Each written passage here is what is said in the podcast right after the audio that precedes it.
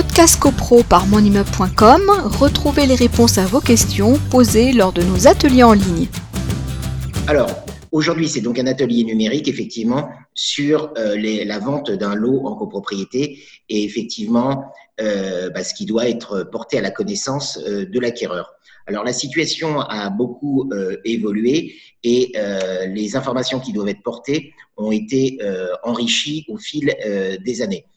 Historiquement, si l'on prend euh, le code de la copropriété, au, départ, c'était uniquement l'article 4 euh, de la loi du, décret du 17 mars 1967 qui nous disait, je, je cite, tout acte conventionnel réalisant ou constatant le transfert de propriété d'un lot doit mentionner expressément que l'acquéreur a eu préalablement euh, connaissance du règlement de copropriété ainsi que des actes qui l'ont modifié. C'était donc une, une simple déclaration dans l'acte de vente, euh, une information à minima euh, qui était portée à la connaissance de l'acquéreur. Et le législateur, pour garantir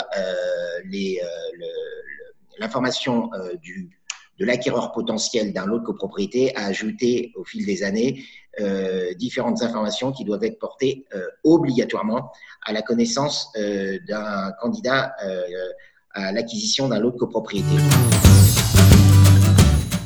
Podcast CoPro par monimmeuble.com, retrouvez les réponses à vos questions posées lors de nos ateliers en ligne.